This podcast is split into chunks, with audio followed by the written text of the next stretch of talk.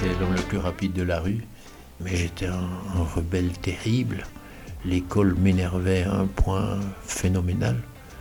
Euh, j'étais renvoyé plusieurs fois.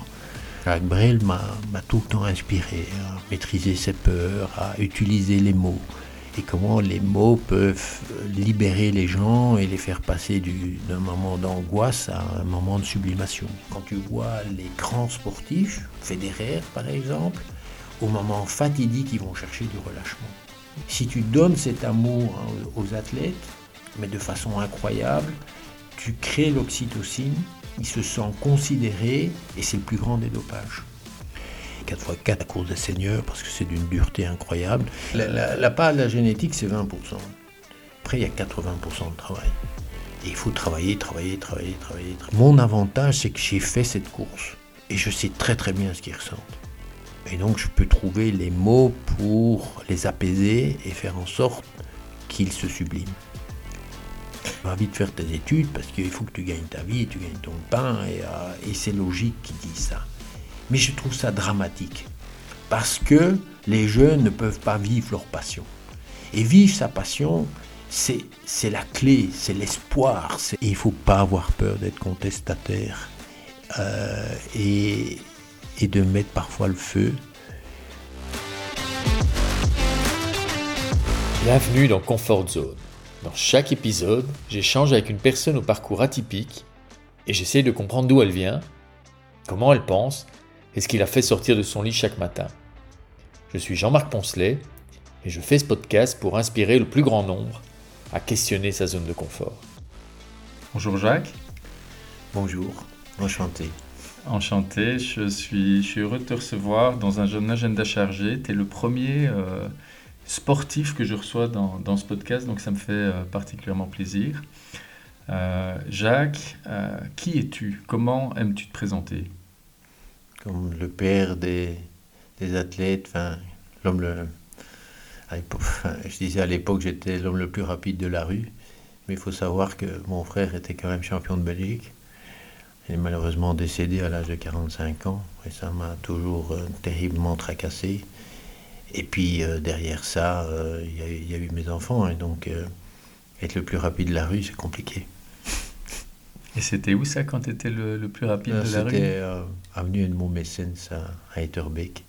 D'accord. Et puis bon, après, il y a eu toute la carrière de, mes enfants, ma fille et puis mes trois fils.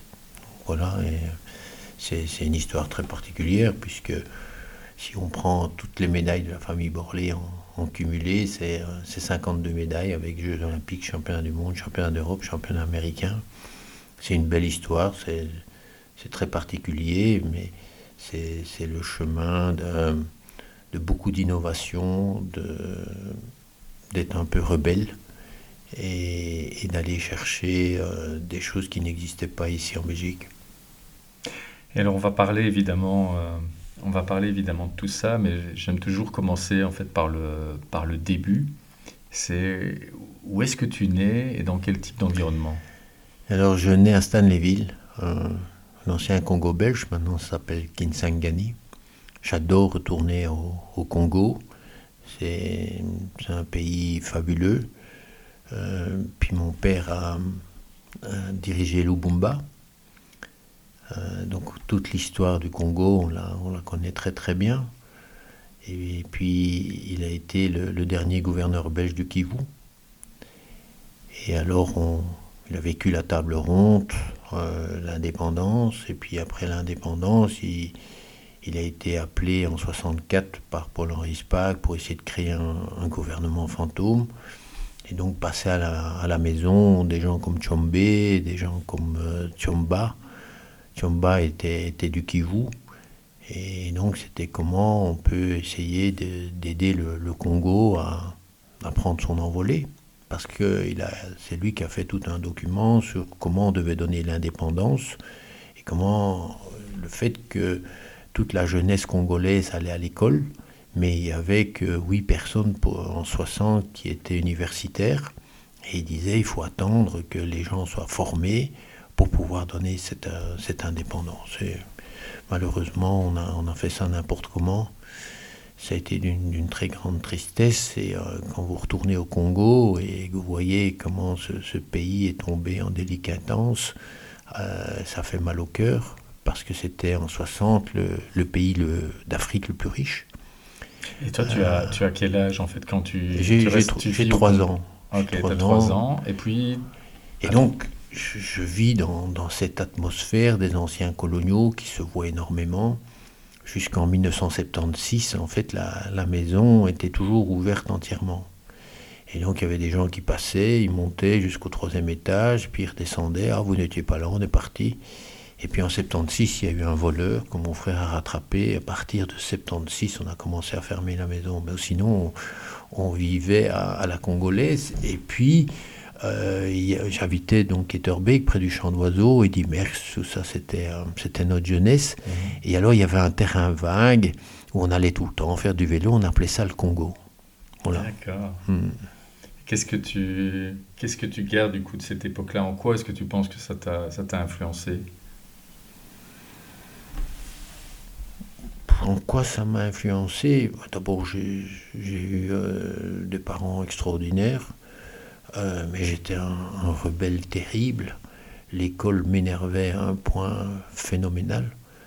Euh, et donc, j'ai fait énormément d'écoles, j'ai été renvoyé plusieurs fois. Ah bon?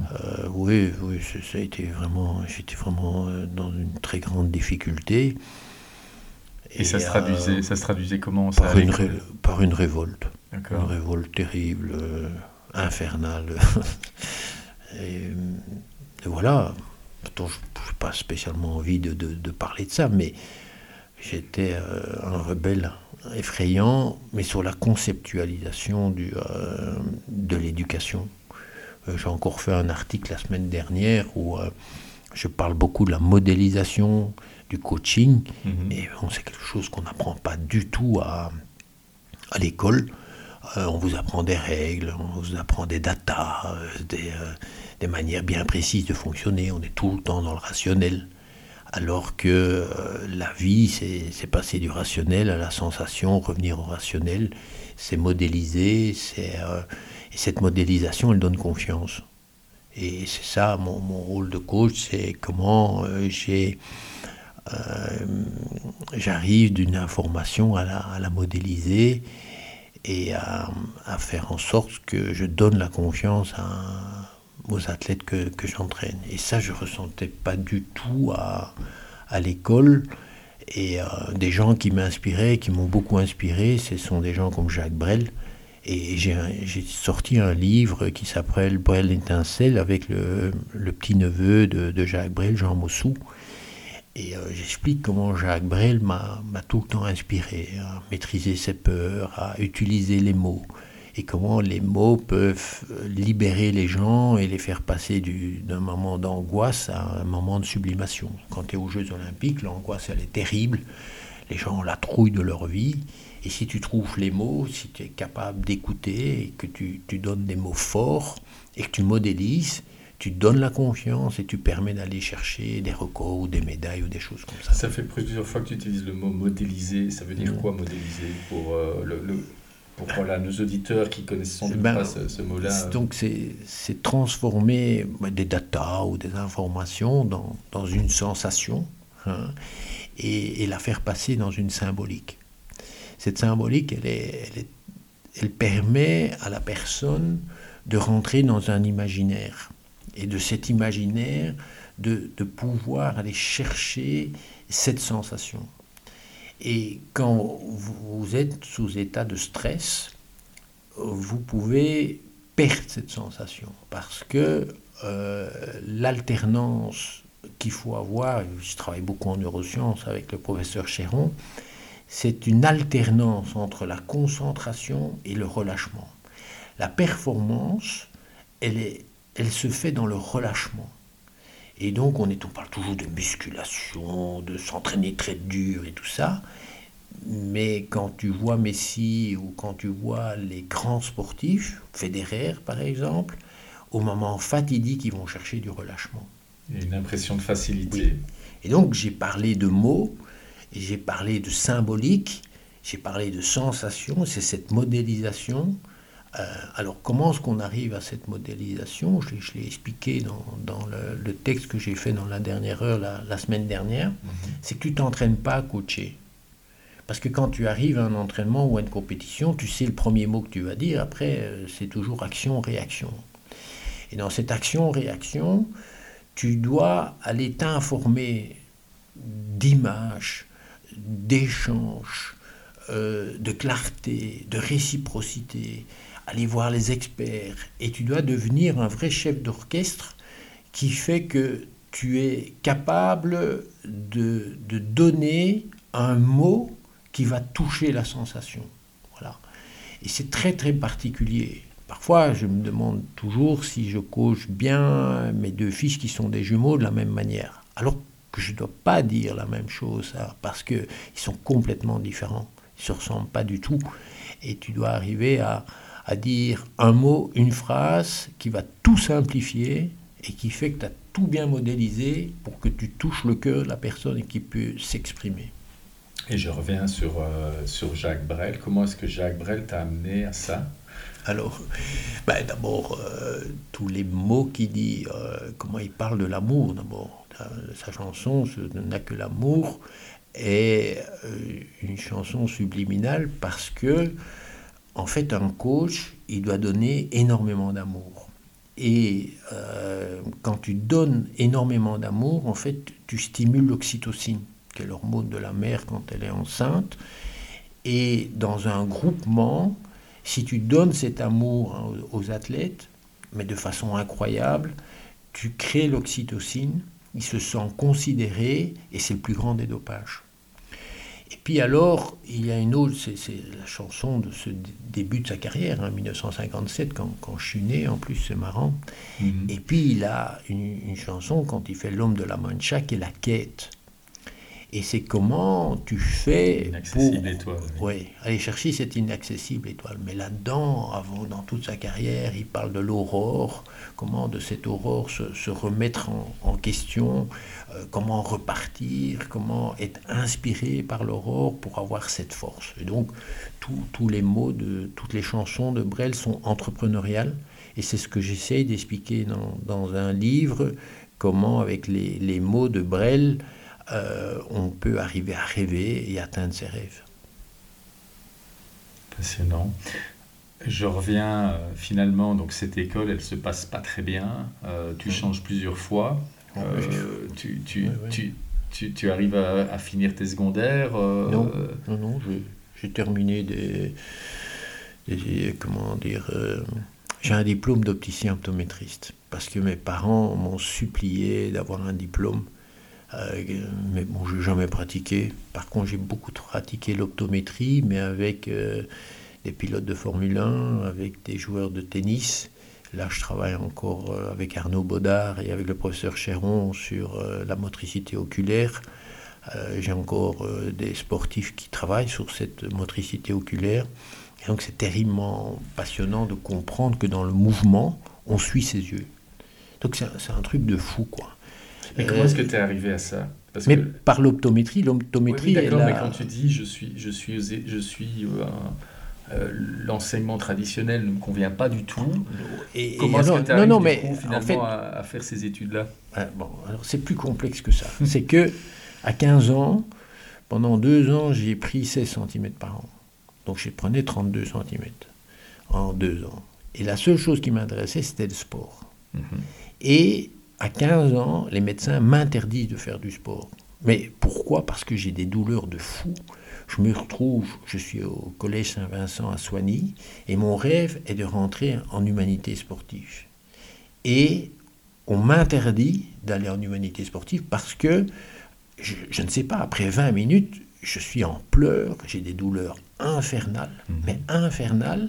Et donc, mes, mes parents me rapatrient sur euh, le collège Saint-Boniface à, à Ixelles, et je ne peux plus faire de sport. Et c'est vraiment une interdiction, et je deviens. Et là, tu faisais quoi comme sport déjà oh, Je faisais du football surtout, énormément. Euh, je, je, faisais la course à pied, je faisais du basket, je faisais tous les sports, euh, et j'adorais ça. Hein. Et comment est-ce qu'on m'appelait à, Soigny, au Collège Saint-Vincent, m'appelait champion. Et donc j'avais une considération incroyable par rapport au sport et euh, je ne pouvais plus en faire. Et drame. À Saint-Boniface, il y a un professeur qui s'appelle euh, Favresse euh, qui veut toujours me ramener à l'athlétisme, mais je sais à peine le faire. Et ça se passe très très mal. Et c'est là que je fais la chanson sur les bourgeois de Jacques Brel. Et c'est une, chanson justement de révolte euh, contre les bourgeois et, sur le mode de fonctionnement des gens où ils manifestent en 68 et puis 40 euh, ans après ils sont comme, comme, comme, tous les bourgeois et ils retombent dans, dans tous les, travaux. Et donc cette chanson... Euh, c'est quoi, spectacle de fin d'année ou Non, non, c'est une élocution que ah, je dois faire. Une élocution, et, et, donc j'explique cette chanson et elle me passionne. Hein. Et puis, il y a toujours aussi, euh, à Saint-Boniface, on faisait des championnats de fin d'année. Et bon, c'était la catastrophe à, l'école. Et euh, Jean-Pierre Favresse dit, et ça commençait à aller mieux au, niveau de, mes articulations, il dit, viens faire le championnat de fin d'année euh, oh, tu, m'embêtes, tu veux toujours que je fasse de l'athlétisme. Je sais, mon frère est champion de Belgique, mais je peux pas en faire, je peux pas courir. Euh, non. Attends, et, juste là pour comprendre, parce que toi, tu as 15 ans à l'époque, et ton frère, il a quel âge il a, il a 25. ah, lui, il a 25, et lui il est champion de Belgique 100, 200. Ok. Et donc, euh, je vais à ces championnats et, et, je fais vraiment pour faire plaisir. Je prends le témoin, et, je cours, je passe deux, trois personnes, euh, et on passe devant, mais je ne me rends même pas compte. Et alors, il y a tout le monde qui vient courir vers moi. T'as vu ce que t'as fait? Ah, Je dis non, je n'ai pas vu, je ne savais même pas du tout. Mais t'es parti 10 mètres derrière, t'as pris euh, une avance colossale, t'avais 40 mètres d'avance. Enfin, ah non, je n'ai pas vu. Et là, je sens une considération et mon frère Jean-Pierre, sans ça, il, était présent. Et il y a vraiment, parce que j'avais été à, l'entraînement euh, trois mois avant, et ça me plaisait pas du tout. Je me mais c'est quoi ce sport? C'est quoi ce truc? Et il me fait rencontrer Wilfried Gerhoms, et ça match directement avec Wilfried Gerhoms. Et alors je commence à. Et c'est qui Wilfried Gerhoms C'est mon premier entraîneur. Avant ça, j'ai eu Albert Dayer, mais un mois. Et euh, c'est lui qui commence à, m'entraîner. Euh, et donc là, c'est une, espèce de révélation ce jour-là. C'est de se dire. C'est la révélation se passe au mois de juin. Et puis, par deux mois après, je rencontre Wilfried Guéroms qui arrive au, club. Mon frère dit Viens voir, tu verras. Et mon premier entraînement, je dis Mais c'est un fou. mais ça me permet d'accrocher. C'est un fou pourquoi Parce que c'est c'est tout ce que j'aime, c'est la rigueur, c'est bien faire les choses, c'est euh, se donner à fond, c'est le dépassement de soi, c'est la volonté, c'est le courage. Et en fait, c'est ça que j'aime, que, euh, que j'ai pas du tout retrouvé à, l'école et j'ai pas du tout. J'ai une intelligence spéciale. Euh, elle est, elle est pas, pas traditionnelle. Et c'est le mode de fonctionnement sur l'intensité, sur la recherche de l'excellence qui me plaît. Et ça match et ça part. Et alors, euh, à l'école, ça continue à, aller mal. Je à Jean 23 parce que j'ai des gars qui sont 23 où euh, je refuse d'aller à la natation. Et euh, le professeur de, natation me, demande à l'examen de rester 30 secondes la tête dans l'eau. Et je dis, oh là là, monsieur, ça c'est un truc de dingue. Et puis je mets ma tête dans l'eau, après 5 secondes, je sors. Écoutez, ça c'est incroyable comme truc. Et puis réessayer, réessayer, je reste 10 secondes. Je dis, mais c'est fou comme. Ouais, revenir à la fin de l'heure. Vous voyez que l'entraînement, c'est important. Je dis, oui, je reviens à la fin de l'heure, vous inquiétez pas. Hein. Et puis il me dit, allez vous entraîner. Je dis, oui, oui. Puis je reviens à la fin de l'heure, hein. je mets ma tête dans l'eau et je reste 30 secondes, 40 secondes, une minute, une minute 30 et gueuler au bord de l'eau pour les sortez Voilà, et, euh, et, donc j'étais contestataire. Euh, Maréchal, qui était le, préfet, disait, si vos yeux sont des mitraillettes, j'aurais été 50 000 fois mort. Euh, donc voilà, et ça ne me plaisait pas du tout. Et alors, par exemple, à Jean 23, euh, j'étais à 4 km de, l'école. Et je mettais 18 minutes pour faire les 4 km. Et puis, je décidais de partir à 17,90, à 17,50. Et, et donc, si je courais pas assez vite, j'arrivais en retard. Et puis c'était 17,40, puis je suis descendu jusqu'à 16,30. Et, et donc, trouvé une forme de motivation. Ma motivation, c'était le jeu. si je cours pas assez vite, euh, j'arrive en retard. Voilà. Et donc je calculais à, la seconde près, je partais comme un fou pour essayer. Et puis euh, si j'étais, j'avais, j'allais dire mal déjeuner ou je ne sais quoi, j'arrivais en retard. Et alors maréchal me prenait, euh, ouais, vous allez encore avoir deux heures de retenue. Je m'en foutais comme de l'an 40. Et là, on est, euh, t'as, t'as, quel âge? 17 ans Et là, j'ai, 17, j'ai 17 ans. Donc là, tu découvres un entraîneur qui te, qui, te, qui te challenge, qui te tire. Et à quel moment, je, refais le lien maintenant, comment est-ce que tu as fini dans ces études? Donc, euh, Alors, après ça, euh, mes, mes, parents m'amènent à, à l'ITSEP. Euh, je reste quatre mois, je me fais, comment dire, exploser, renvoyer, je vous en passe. Je ne vais pas raconter parce que c'était effrayant. je, fais, je fais des blagues, j'arrête pas de faire des blagues infernales euh, ils font une fête le, le, 25 mars.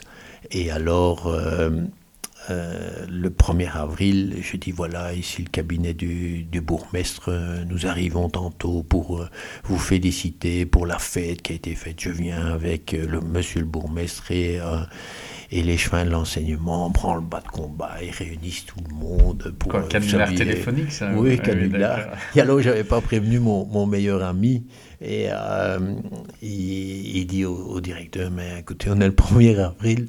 Et, alors le directeur, il voit, boum, oh mince alors, et il a imposé à, l'échevin de, l'enseignement de, venir, parce qu'il avait prévenu tout le monde. Ben voilà, je me suis amusé, mais j'en ai fait hein, des, blagues. Je mettais des squelettes derrière la porte, je, tapais sur la porte, la dame prenait le le squelette euh, en pleine figure. J'allais faire le poirier au, au tableau. Enfin, j'étais déchaîné. Et alors, là, je me fais exclure. Et puis, euh, je fais encore, euh, comment dire, une année de préparation pour faire la kinésithérapie. Mais bon, je, mets le feu. Et mes parents me suppliant, ça commençait à aller bien. Et pourtant, c'était peut-être dans un domaine qui, correspondait.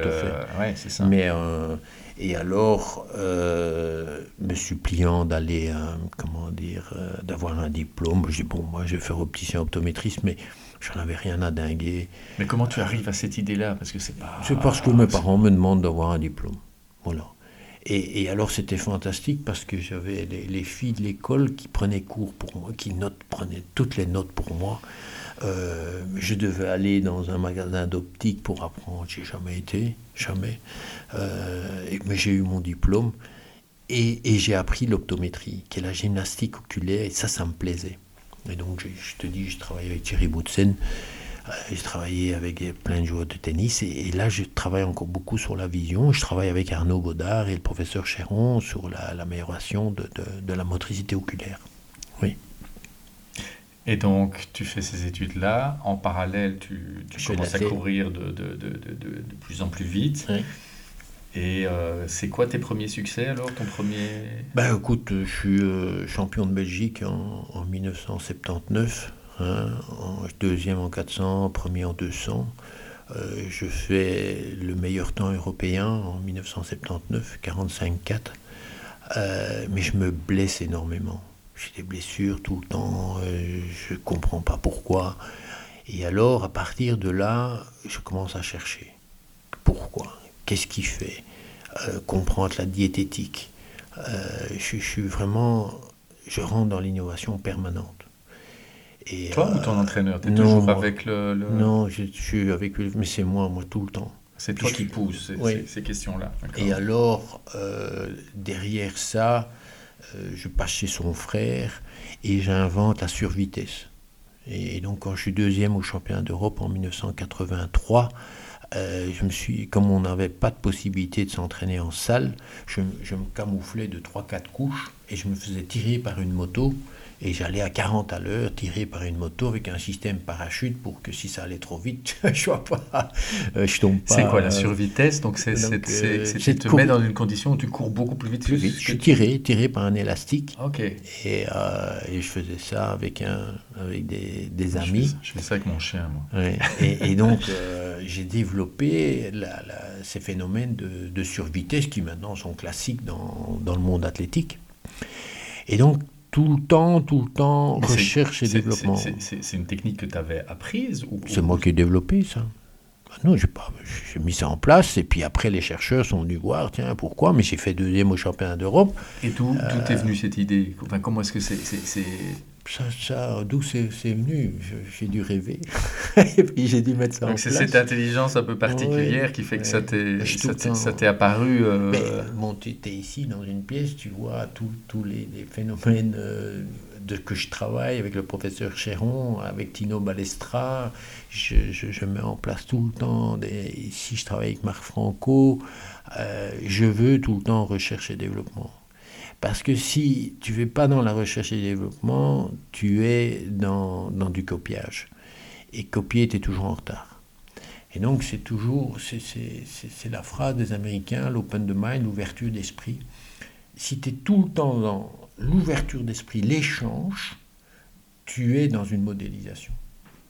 Et les gens qui se referment, euh, qui n'échangent pas, ils ne savent pas rentrer dans la modélisation. Et, donc, c'est la clé du succès. C'est cet échange permanent que tu dois faire avec les, experts, les spécialistes, et puis imaginer ce que tu vas faire. Par exemple, une, des ondes les, plus intéressantes du corps humain est l'onde θ. Et l'onde θ, ici je vais te faire un geste sur l'onde θ, c'est l'extrême du relâchement. C'est un geste soudain qui que tu ne peux faire que si tu es relâché. Et c'est comment tu peux entraîner ça. Et donc, le professeur Chéron me parle de tout ça, puis après, je modélise. Je trouve les exercices euh, qui vont faire en sorte que je peux faire des exercices soudains qui donnent le relâchement total. Et le professeur Chéron, comment est-ce qu'il a découvert cette, onde-là? Comment est-ce Parce que, c'est quelqu'un qui suit les cosmonautes dans l'espace et qu'il est intéressé par euh, les ondes du cerveau. Et euh, j'ai échangé énormément avec lui. Hein. En 2014, je vais avec, euh, avec Olivia euh, dans son laboratoire. Elle me dit Jacques, tu vas voir, elle a fait une médaille au jeu, elle a des ondes alpha, bêta incroyables, tu verras. Et on la met sous le tapis roulant, elle est connectée à l'ordinateur, on prend toutes les activités et on voit l'activité en direct. Et il me dit Jacques, il n'y a pas grand-chose. Je dis Professeur, ça fait quand même plusieurs années qu'elle est blessée, donc elle est peut-être inhibée. Et alors, il me dit comme ça, il dit comme ça, Olivia, refais ta course des Jeux Olympiques. Et elle refait sa course des, Jeux Olympiques. et fait quelle, place là? mais Pour finir, c'est la médaille d'or. Euh, avant, en, 2008, c'était deuxième, mais les Russes ont été disqualifiés. Mhm.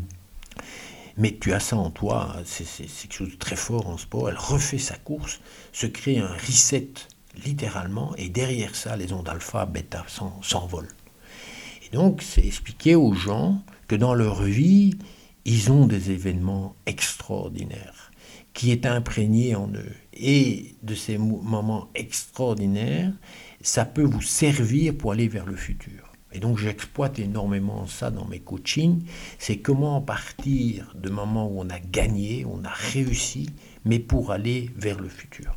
Voilà.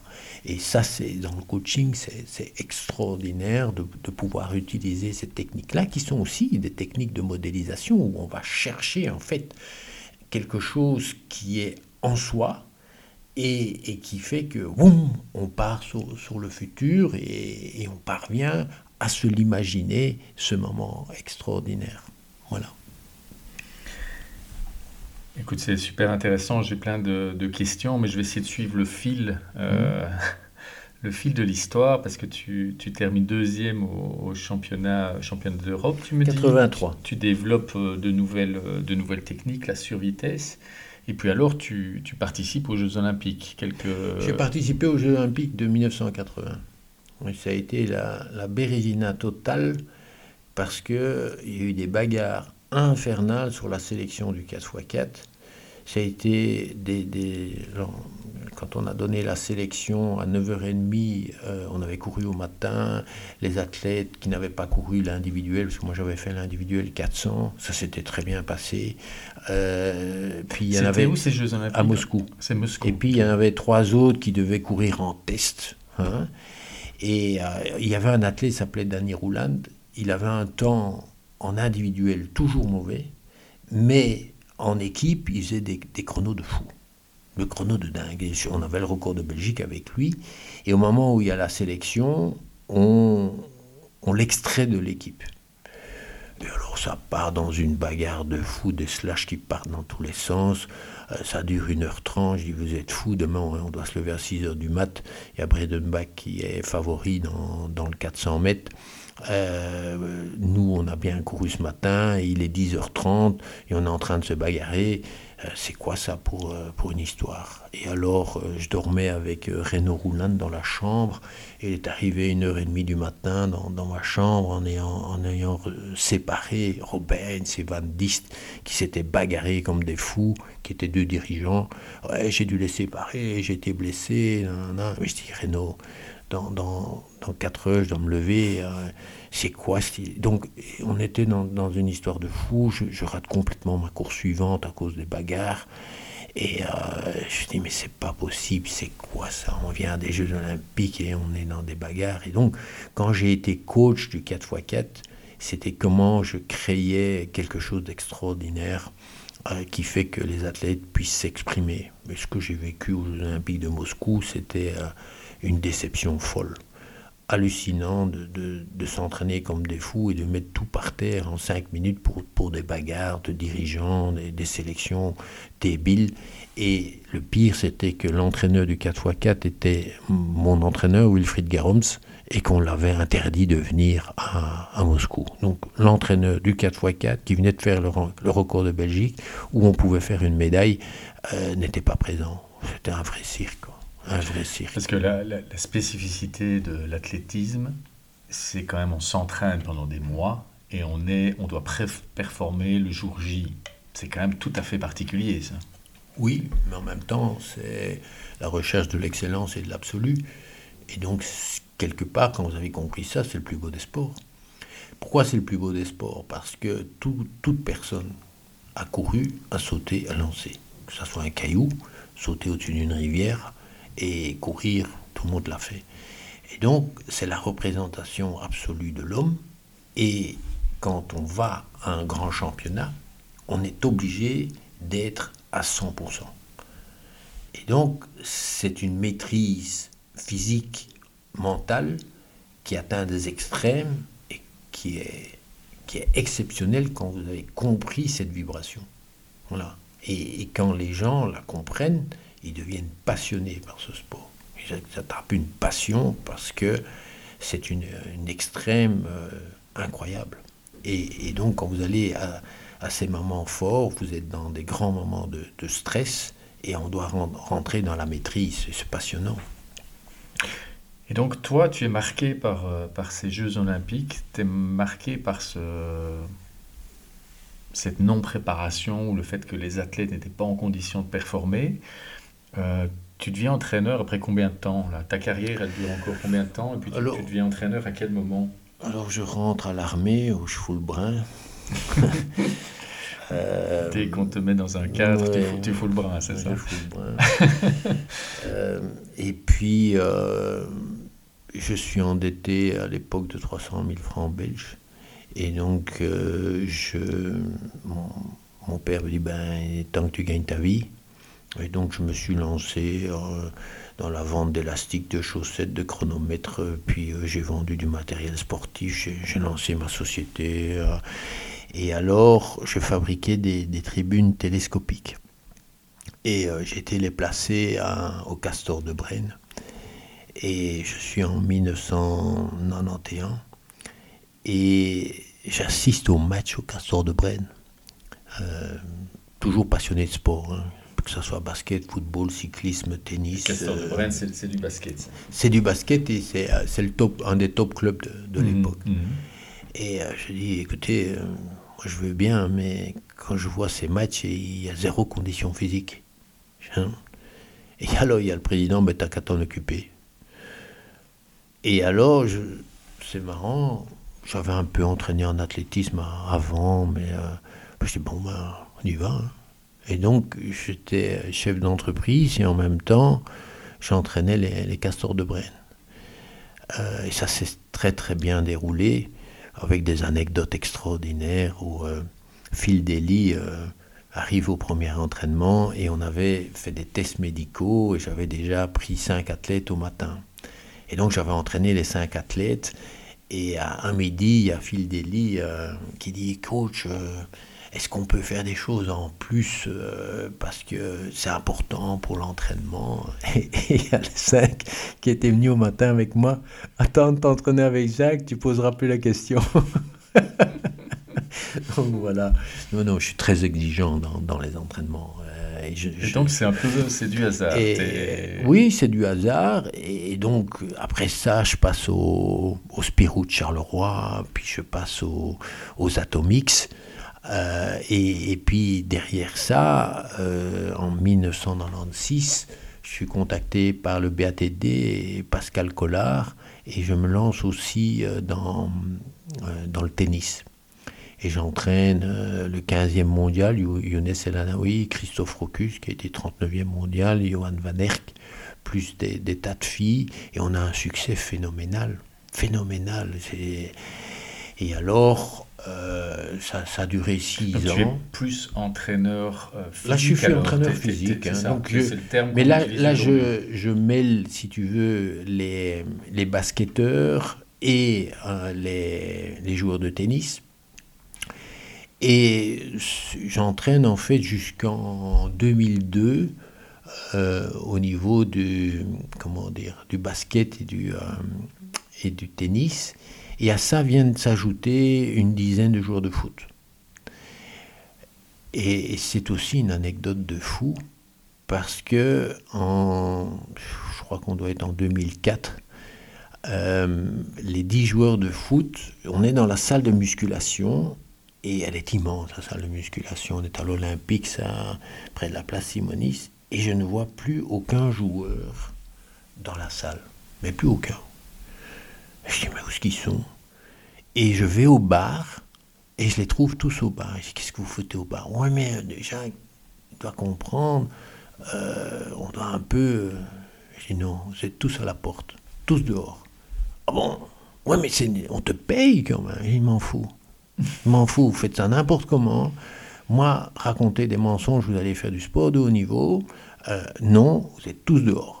Et donc, j'ai viré les dix joueurs qui était en train de boire, et pas de l'alcool, hein. J'ai dit non, non, non, dehors. Vous comprenez rien au sport de haut niveau. C'est d'exigence, c'est arrêter de faire du tourisme, et moi je suis pas là pour faire entraîneur de tourisme. Voilà, ça c'est une anecdote. Et puis euh, en 2002. Et, là, euh, et là, tu es, tu es déjà, euh, as déjà rencontré ta femme, tu as déjà des enfants à cette époque-là? Oh, Ma première fille est arrivée en 88, 86, qui est Olivia. En 88, Kevin et Jo, en 90, Alicia, en 90, euh, que je, non, en 91, Alicia, en 92, Dylan. Je me sépare de, de enfin, mon épouse me quitte en 1994. Et euh, voilà, et, puis après j'ai encore deux autres enfants avec mon dernière épouse en 99 et 2004, Ryan mais, et Elia. Mais donc à cette époque-là, quand tu entraînes de l'Olympique, tes enfants, ils ont à peu près... Euh, ils sont tout jeunes. Ils sont, ils sont tout jeunes. Oui. Je les emmène au basket. Et tu les emmènes au basket. Emmène au basket, au tennis. Hein. Mais on, a toujours été multisport. Hein. Euh, avec euh, euh, mes, enfants, j'aurais appris à nager sur le dos. C'est vraiment important pour dégager la zone interscapulaire, pour fixer les, les, yeux au plafond, serrer les fesses. Et donc, toutes les semaines, j'allais nager avec eux. Puis quand ils avaient 8 ans, Kevin et Jo, on a fait Louvain-la-Neuve, Bruxelles à vélo. Et euh, c'était au mois de mars, il neigeait. Et alors, il y, a, Kevin qui dit Papa, quand ce qu'on arrive, il dit qu'à lever la tête, l'appartement est là. Hein. et puis, à 12 ans, on a fait la baraque fraîture Bruxelles à vélo. Voilà. Et donc, on a fait tous les sports, on a fait des balades incroyables. Et c'était dans mon ADN. j'ai tout le temps fait des, choses euh, intenses, fortes, euh, qui, permettent aux parents d'être en relation très intime avec ses enfants. Voilà, et, j'ai continué ça avec les Tornados, puisque j'ai été au Lanjokul, au Grand Canyon, à l'Himalaya, et là on va partir en Amazonie.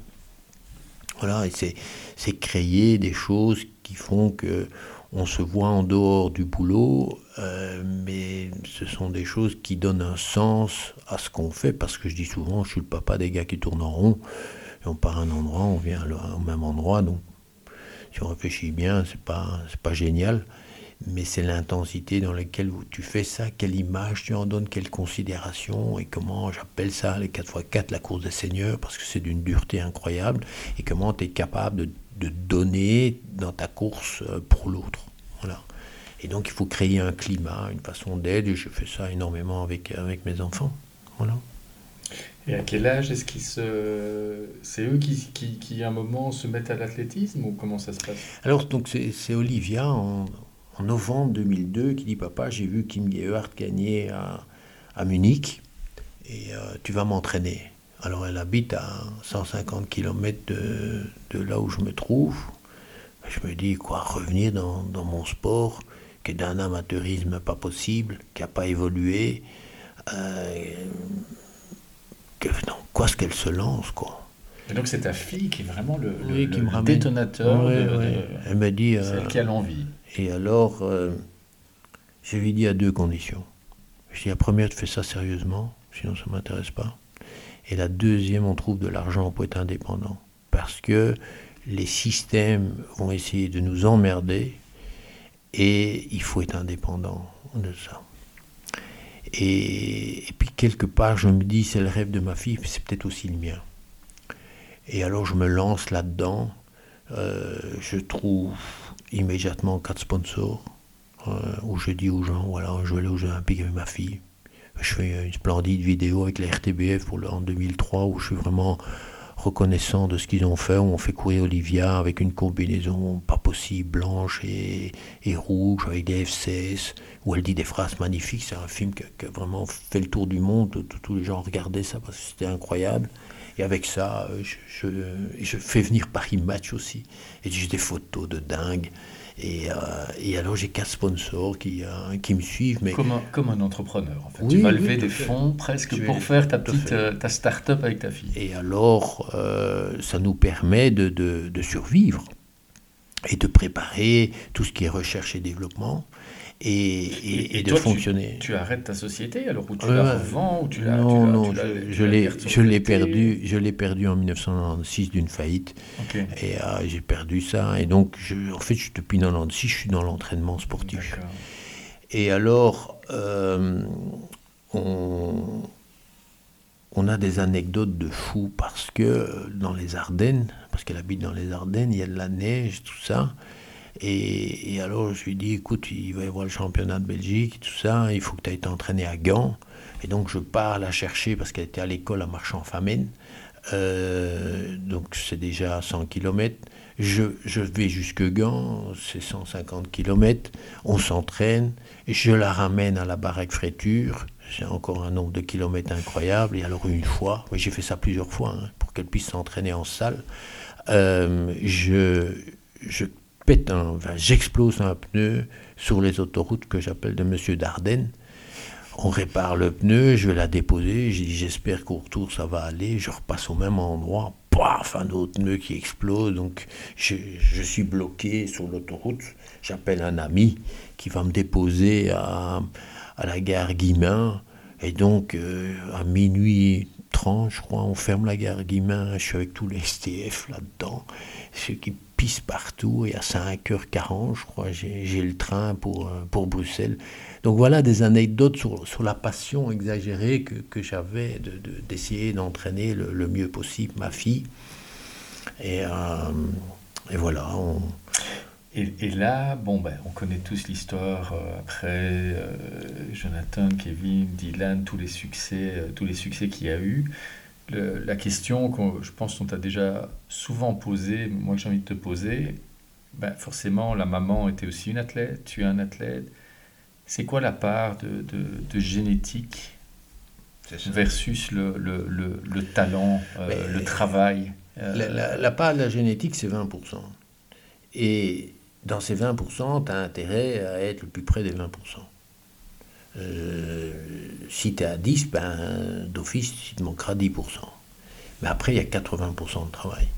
Et il faut travailler, travailler, travailler, travailler, travailler, se remettre en question. Ce qui, ce qui est fou dans ce sport, c'est que tous les jours, tous les jours, tu dois être à 100%. Il faut que les sportifs comprennent que s'ils ne sont pas à 100%, ils ne progressent pas. Et donc, c'est une, exigence par tous les temps. Mon entraîneur disait toujours un athlète avec un grand A s'entraîne par toutes les températures. Et donc, tu dois rentrer dans cette, exigence et dans, ce travail acharné et dans lequel tu dois, en tant que coach, tout le temps donner la motivation, tout le temps donner l'amour, tout le temps donner cette envie d'aller à l'extrême. Et, euh, voilà, et, j'ai pu faire le tour du monde avec, euh, ma fille et mes, trois fils. Et c'est un échange extraordinaire. Et puis avec des tas d'autres athlètes euh, que j'ai entraînés avec lequel j'ai eu des, moments forts, bah, que ce soit Arnaud de Stade ou euh, Antoine Gillet ou Adrien de Gelt euh, ou maintenant euh, Jonathan Sacor ou Julien Watrin. et puis des filles aussi comme Camille qui, qui sont... tous ces athlètes sont exceptionnels parce qu'ils ils donnent d'eux-mêmes, ils donnent leur cœur, ils donnent le cœur à, ce sport et c'est en tant que coach, c'est terriblement gratifiant. Mais on sent le, le, ce que tu me disais avec l'amour, c'est qu'il faut vraiment aimer, euh, aimer ses athlètes. Oui, il faut les aimer à l'extrême. Parfois, mes, mes fils disent que j'en donne trop. Euh, et parfois, ils disent Oui, mais tu te rends pas compte, il n'y a pas la reconnaissance, euh, on te roule dans la farine. mais je dis Je m'en fous. Quand je vois tout ce qu'on a gagné, je pense que donner plus d'amour, c'est la la plus grande des, des merveilles.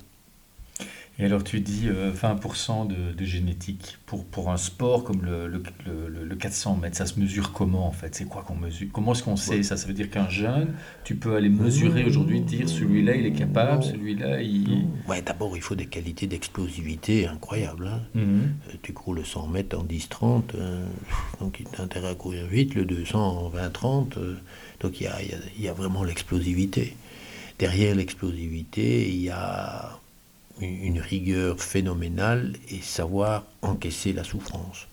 La souffrance est, énorme. deux fois par semaine, on est dans, des, des 24-25 millimoles d'acide lactique. Les gens ne se rendent pas compte ce que c'est, mais quand je raconte ça à De Decker, qui était le grand entraîneur du judo, il dit Mais c'est pas possible, on a 25, 26 euh, millimoles. Ça. Et donc, ça, on mesure le taux d'acide qui arrive dans, les muscles, les muscles. Et ça fait, c'est le brûlant, une douleur. C'est le brûlant. Et, et donc, c'est une course où tu es face à un mur, tu as la trouille d'avoir cette douleur. Parce que d'un côté, tu as la course, et d'autre chose, tu as la trouille de cette douleur. Et donc ton cerveau connaît cette douleur. Il connaît et euh, c'est il y a une angoisse par rapport à cette douleur. Et alors c'est comment tu la maîtrises et comment tu la transformes en une jouissance. Voilà.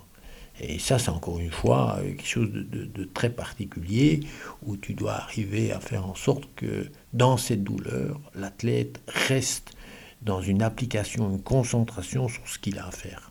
Et ça, la dernière ligne droite du, du, 400, Kevin la, gère de façon incroyable et, d'une maîtrise euh, très très importante. Oui. Et comment est-ce que tu transformes cette euh, douleur en, plaisir ou que tu la rends acceptable? C'est quoi le, le, Comment on fait ça au jour le jour? Parce que je suppose que tu dis, du coup, c'est rencontrer le mur, donc tous les jours, tu les amènes proches de cette douleur par petites doses. C'est quoi le... C'est une question où j'ai peut-être pas de réponse. Euh, c'est donner beaucoup de considération à, l'athlète, c'est le chouchouter, c'est le serrer dans ses bras, c'est vraiment le tenir, et puis au moment fatidique, c'est et tu plonges maintenant et tu vas. Et c'est être là. Là, par exemple, il y a Jonathan Sakor qui, revient du Chili, où il a, il a fait ses entraînements, mais on voit qu'il n'y a pas l'exigence qui a été mise en place. Et donc, au moment fatidique, euh, je me révolte pour lui dire maintenant tu vas le faire, Coco, tu arrêtes d'être dans ton fauteuil, tu vas aller chercher l'extrême. Et donc, c'est sensibiliser la personne et, tu es derrière lui pour lui dire maintenant tu fais. Et, la présence du coach euh, est très importante dans, ces moments-là parce que tu es prêt à, mettre le, frein à main. Tu es prêt en disant Ouh, je ne vais pas rentrer dans ce truc. Et, là, tu es là. Et puis, quand il y a la réussite dans l'entraînement. On a pu aller encore aujourd'hui avec Dylan, il a fait un entraînement splendide. Euh, c'est comment tu le gratifies, tu lui dis waouh, c'est un. Et, donc c'est un jeu entre pousser, gratifier, euh, parler de cette maîtrise.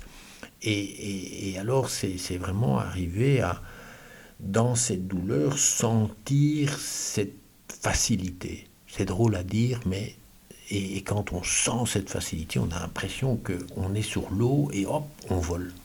Voilà, c'est très particulier.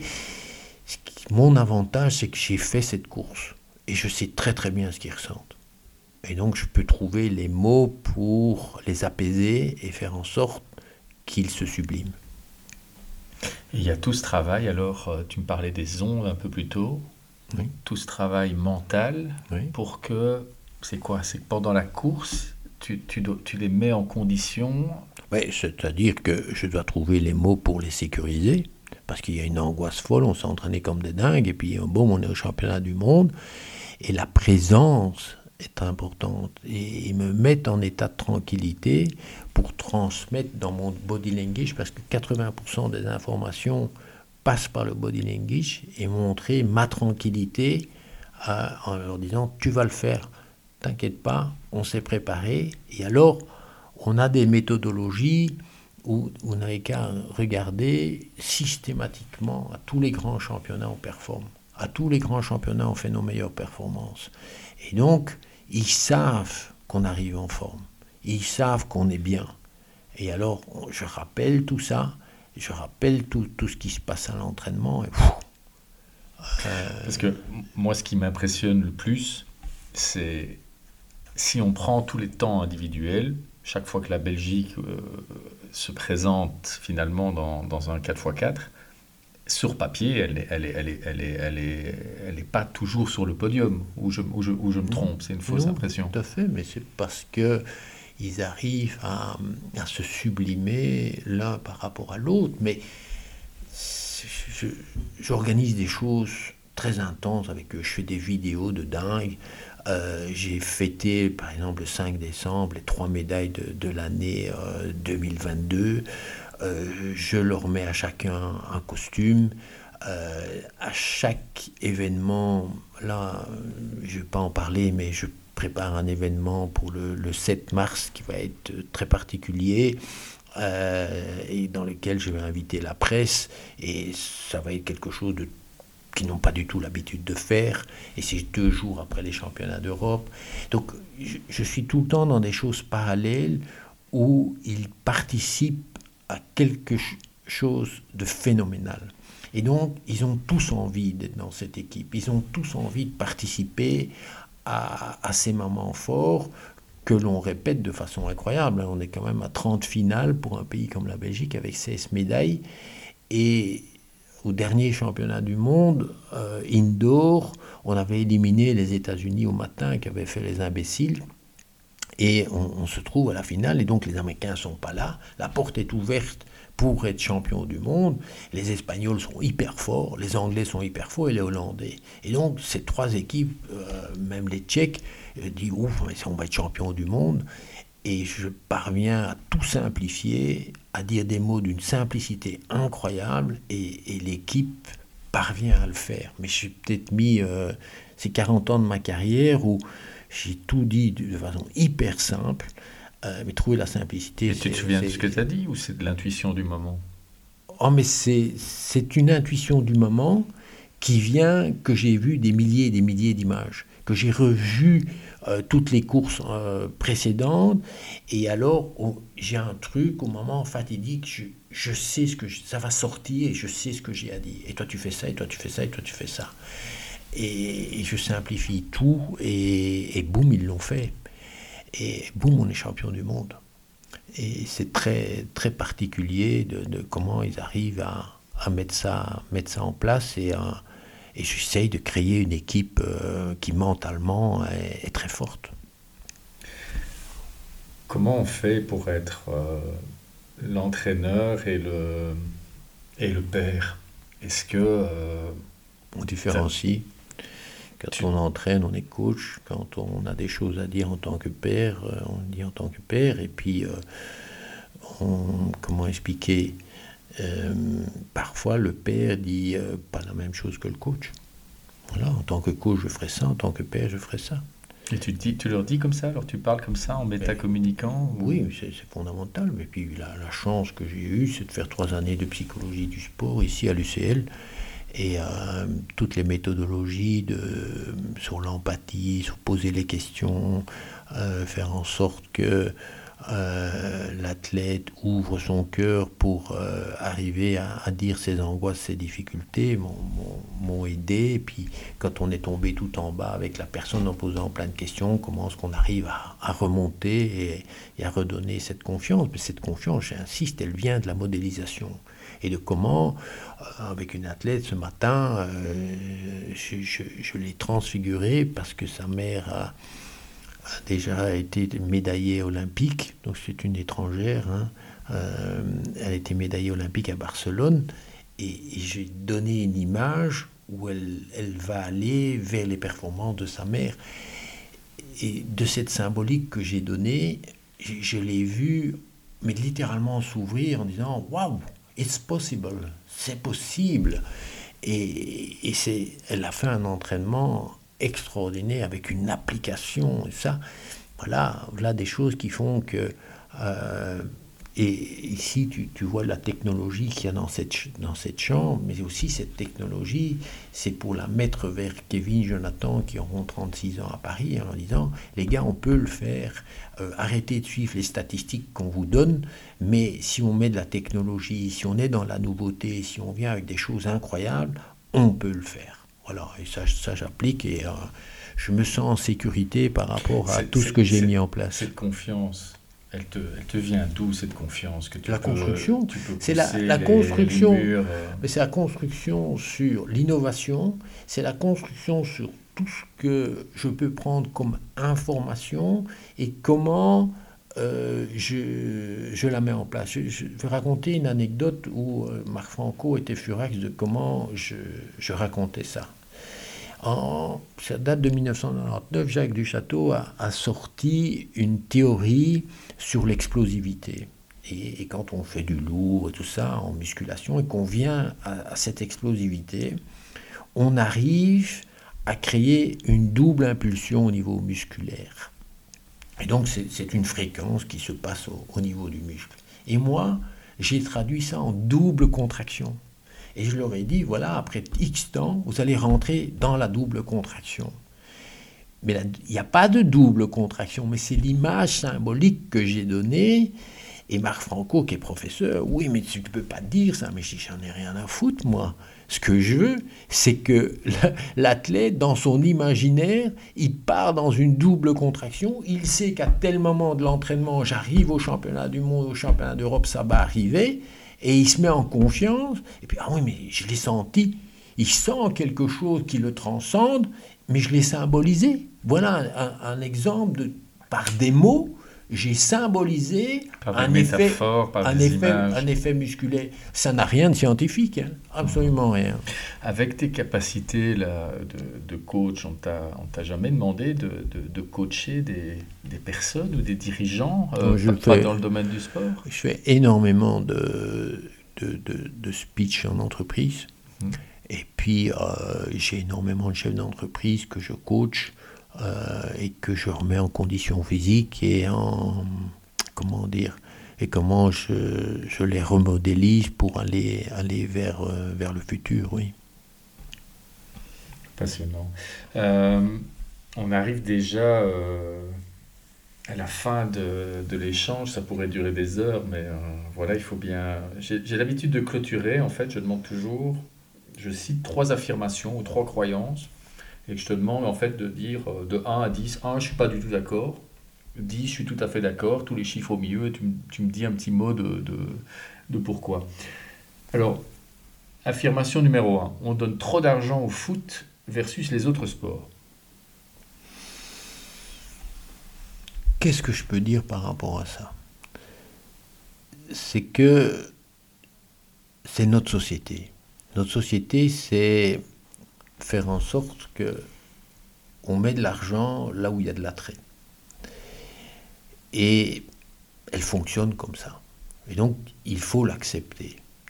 Ce qui, pour moi, ne va pas, c'est le côté dichotomique entre tout ce qu'on donne au football et plein de sports qui ont des valeurs, qui ont des philosophies intéressantes, sur s- les TV s'y intéressent moins. Et donc, on est pris par un côté éducatif qui n'est pas toujours bon, parce que le football perd dans beaucoup de domaines ses valeurs. On voit bien le racisme, on voit bien les trucages, on voit bien toutes les problèmes euh, financiers, mais c'est notre société, ça. Et le fait qu'il n'y ait pas un équilibre entre ce sport qui est super médiatisé et les autres sports fait que on crée des mauvaises valeurs. Voilà. Et, ça, on doit essayer de changer. Mais le fait que dans le football, il y ait beaucoup d'argent, c'est l'offre et la demande. Qu'est-ce que vous voulez Euh, Vous allez changer ça? Bah Alors changez toute notre société et remettez-la en question. Et ça, je suis pas prêt à faire parce que euh, je suis un libéral. Et, donc, ça. Mais par contre, la RTBF euh, doit absolument penser au système éducatif. Et ce qui est dommage dans tout, quasiment tous les centres sportifs, il n'y a jamais de philosophie quand vous rentrez dans ces centres sportifs. Il n'y a jamais, c'est jamais mis quelles sont les valeurs qu'on veut développer. Et ça, c'est dommage. Et euh, quand on arrive ici dans la salle à Louvain-la-Neuve, là maintenant on a mis des, photos des, des athlètes emblématiques, mais pourquoi il n'y a pas sur le mur les valeurs qu'on veut développer? Pourquoi s'il n'y a pas une philosophie? Quelle est la philosophie de travail? Et ça, c'est important. Ça, c'est la base pour faire en sorte que l'on crée quelque chose de fort qui alors peut remonter vers les médias. Hein. Et euh, quelque chose qui m'a rendu très triste dans, mon sport, c'est une anecdote, euh, c'est que on a toujours été dominé par les Flamands.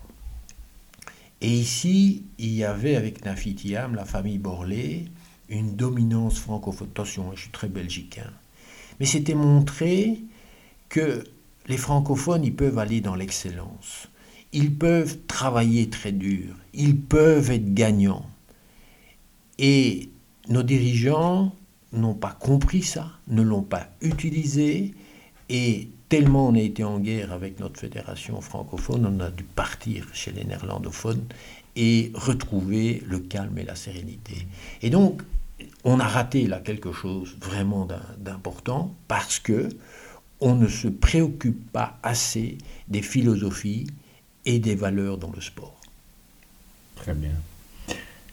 Affirmation numéro 2, nos jeunes ne font pas assez de Oh, sport. mais ça, ça dit ça. Je les appelle les racrapoteux. C'est une catastrophe, on a le durion de la fesse. C'est pas pour ça qu'on a plus de prix Nobel. Et euh, le monde politique s'en fout.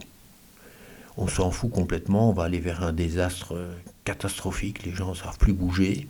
Euh, c'est dramatique. En plus de ça, avec euh, les ordinateurs et euh, les, les GSM, je ne sais pas très bien vers quoi on va. On doit avoir une réaction et il n'y a aucune réaction. Voilà. Et, et puis alors, il y a autre chose qui est important, on a parlé des neurosciences, c'est qu'avec les ordinateurs et les GSM, on rentre beaucoup trop dans les ondes bêta. Donc l'exagération des ondes bêta vous crée une anxiété phénoménale. Il n'y a pas d'équilibration entre le relâchement, l'onde alpha. Et donc, euh, il y a des jeunes qui rentrent dans des addictions où ils ne savent plus les maîtriser. Et euh, on, va, on va vers quand même des grandes, grandes difficultés. Troisième affirmation, il est difficile d'être sportif de haut niveau en Belgique. Oui. Mais il y, a, double chose euh, qui, qui, moi, m'angoisse, c'est que euh, je voudrais à ce qu'on arrive à faire du sport de haut niveau et des études. Et donc, énormément de parents disent, ouais, tant ton sport de haut niveau, je, vais donner un exemple. Sur quatre années, il y a peut-être 200 000 personnes qui passent un diplôme universitaire. Mmh. Aux Jeux olympiques, il y en a 120. Et sur les 120, on va en parler de 20.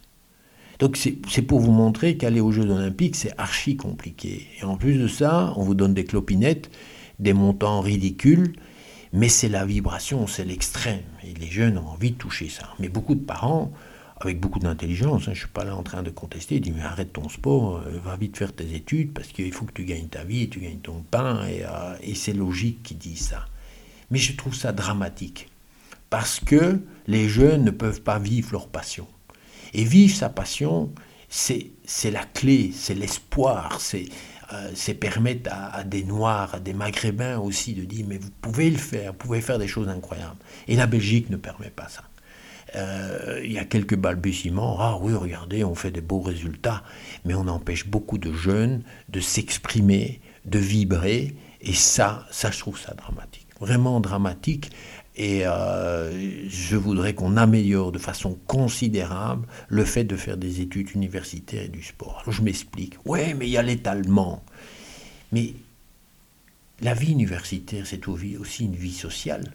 Quand vous allé, vous voyez tout le temps des gens différents, mais vous n'avez pas de vie sociale. Et en plus de ça, le monde politique a séparé presque tous les sports. Euh, on a fait du rugby à Liège, on a fait du tennis à, à Mons, l'athlétisme à Louvain-la-Neuve. Et donc, vous ne connaissez pas bien votre identité puisque vous êtes en athlète, des gars qui tournent en rond. Si par contre vous réunissez David Goffin, fils, Nafitiam dans des mêmes endroits, on trouve son identité, on trouve tout cet apaisement. Et on développe des stratégies tribales qui font que quand on prend les vents violents euh, qui, qui, sont normaux quand on est sportif de haut niveau, c'est hyper dur parce qu'on est esselé, esselé. Et du fait d'être esselé, ben des filles comme Kim Kleisters ou euh, euh, les mince, Justine. Justine ont abandonné à un moment donné. Puis, oh non, mais c'est quand même fantastique le sport, on revient. Et en fait, les gens ne comprennent pas les systèmes qu'on a mis en place. Et ce sport est communautaire, qui devrait être national. Euh, et, et qu'on doit créer un centre de rassemblement pour créer l'identité, mais aussi pour que les dirigeants voient d'abord les autres sports, s'inspirent des autres sports et créent des échanges. Parce que, à nouveau, l'échange, ça crée la modélisation. Et, ça, on a traduit. C'est pas pour ça qu'on ne doit pas avoir des centres régionaux, hein. mais on doit apprendre à échanger parce que c'est la clé. Parfait. Pour finir, est-ce que tu as un bouquin à conseiller à mes auditeurs? Je, Tu finis toujours comme ça. Est-ce qu'il y a le dernier bouquin que tu as lu et où tu dis ça, ça, c'est intéressant C'est le dernier bouquin que j'ai écrit. C'est Brel étincelle. Euh, j'ai aussi écrit un, livre avec euh, Alain Van den Abel sur euh, l'irréductible. Mhm. c'est c'est que je veux transmettre et, que les gens du chemin, vous avez compris, rebelles, de remettre tout en question, je pense que j'ai bien réussi ma vie à, réaliser des choses à contre-courant. Quand j'étais scout, on m'appelait à rebrousse-poil. Il faut pas avoir peur d'être contestataire euh, et, de mettre parfois le feu. Mais derrière ça, il faut avoir une rigueur, un travail, croire en soi et, renverser les montagnes. Merci, je crois que c'est un beau, un beau message de fin. Merci Jacques pour ton temps. Avec plaisir. Au revoir.